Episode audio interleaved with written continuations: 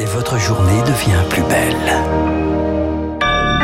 Bon réveil, bonne journée, soyez les bienvenus sur Radio Classique. Nous sommes le jeudi 15 avril, 6h30.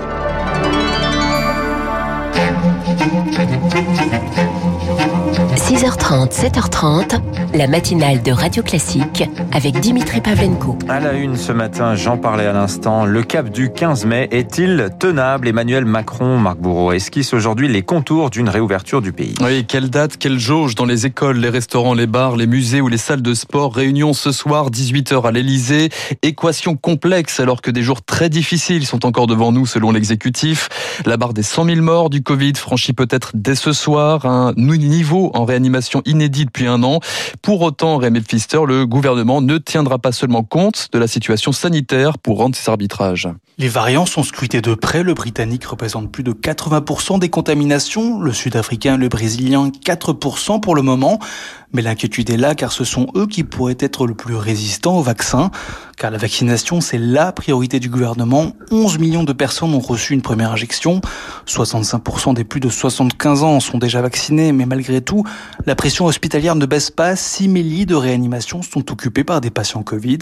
15 jours après, alors qu'en est-il des mesures de confinement? On compte un peu plus de 33 000 nouveaux cas par jour, alors qu'on flirtait avec les 40 000 en tout début de mois. Une évolution positive, mais les scientifiques craignent que cette tendance s'inverse lorsque les écoles rouvriront le 26 avril. Et Emmanuel Macron en personne rendra sa copie lors d'une allocution télévisée d'ici la fin du mois. Au sujet des vaccins, justement, une éclaircie d'abord avec l'américain Pfizer, 50 millions de doses supplémentaires livrées en Europe d'ici la fin juin, 7 millions pour la France.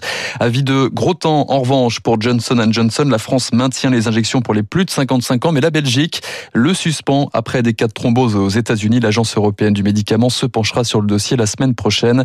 Enfin, le Danemark lui abandonne le vaccin AstraZeneca en raison d'effets secondaires rares mais graves. Le succès de la campagne vaccinale repose aussi sur de petites initiatives. Oui, Dimitri, pas simple de prendre rendez-vous sur Internet, agenda saturé, l'outil n'est pas non plus forcément maîtrisé. Alors certains bénévoles se retroussent les manches. À Sauviance, à côté de Béziers dans l'Hérault, Rosette et son mari François Belmonte, 75 ans tous les deux, ont pris pas moins de 800 rendez-vous pour les personnes âgées de leur commune.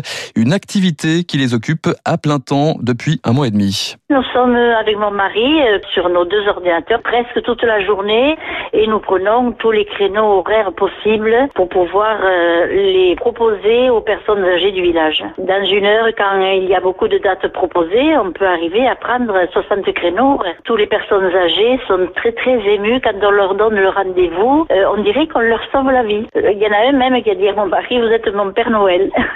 L'histoire de Rosette, donc interrogée par Cyprien Pézeril. Enfin, les jeunes fragilisés par les confinements successifs auront droit à des consultations chez le pédiatre. Un forfait psy annoncé hier par Emmanuel Macron. 10 séances gratuites sans ordonnance pour les enfants et les ados de 3 à 17 ans. Et à la une également ce matin, il y a deux ans, jour pour jour, Notre-Dame de Paris était Emmanuel Macron visitera aujourd'hui le chantier. Nous tiendrons et nous allons reconstruire, dit ce matin le chef de l'État dans le Parisien, qui maintient l'objectif d'une fin des travaux en 2024. Un calendrier réaliste, juge aussi le président de la Fondation du patrimoine.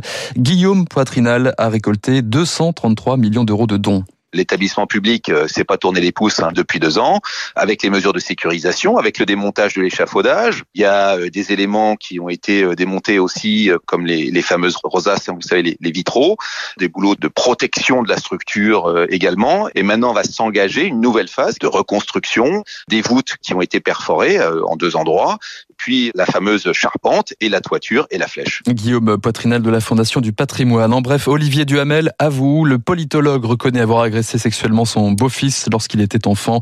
Olivier Duhamel a été entendu hier par la brigade des mineurs.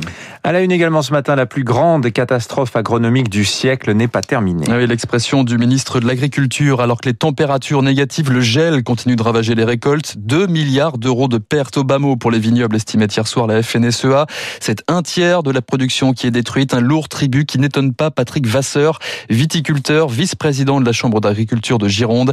Il en appelle à l'État au micro de Camille Schmitt. Ça touche l'ensemble des vignobles et de façon très grave. Les demandes aujourd'hui sont importantes, notamment une prise en charge de nos cotisations sociales, nous en tant qu'exploitants, mais aussi des prises en charge de cotisations sociales des salariés, parce que malgré le gel et malgré la faible récolte que l'on va faire, on est obligé de continuer à travailler la vigne. Et puis euh, des aides à la trésorerie, puisqu'il va y avoir pratiquement pour certaines exploitations zéro en chiffre d'affaires sur le millésime 2021. Et justement, le gouvernement promet un fonds spécifique pour compenser les, les pertes de revenus. À l'étranger, Joe Biden met un terme à la guerre sans fin. Le président américain a annoncé hier soir officiellement le retrait des troupes américaines en Afghanistan. Ce sera le 11 septembre prochain, date du 20e anniversaire des attentats du World Trade Center, une date plus que symbolique sur laquelle a insisté hier soir Joe Biden depuis la Maison Blanche. Je suis désormais le quatrième président américain à devoir gérer notre présence militaire en Afghanistan. Je ne passerai pas cette responsabilité à un cinquième. Nous avons des soldats dont les parents ont participé à cette guerre. Nous avons des soldats qui n'étaient même pas nés quand notre nation a été attaquée le 11 septembre 2001.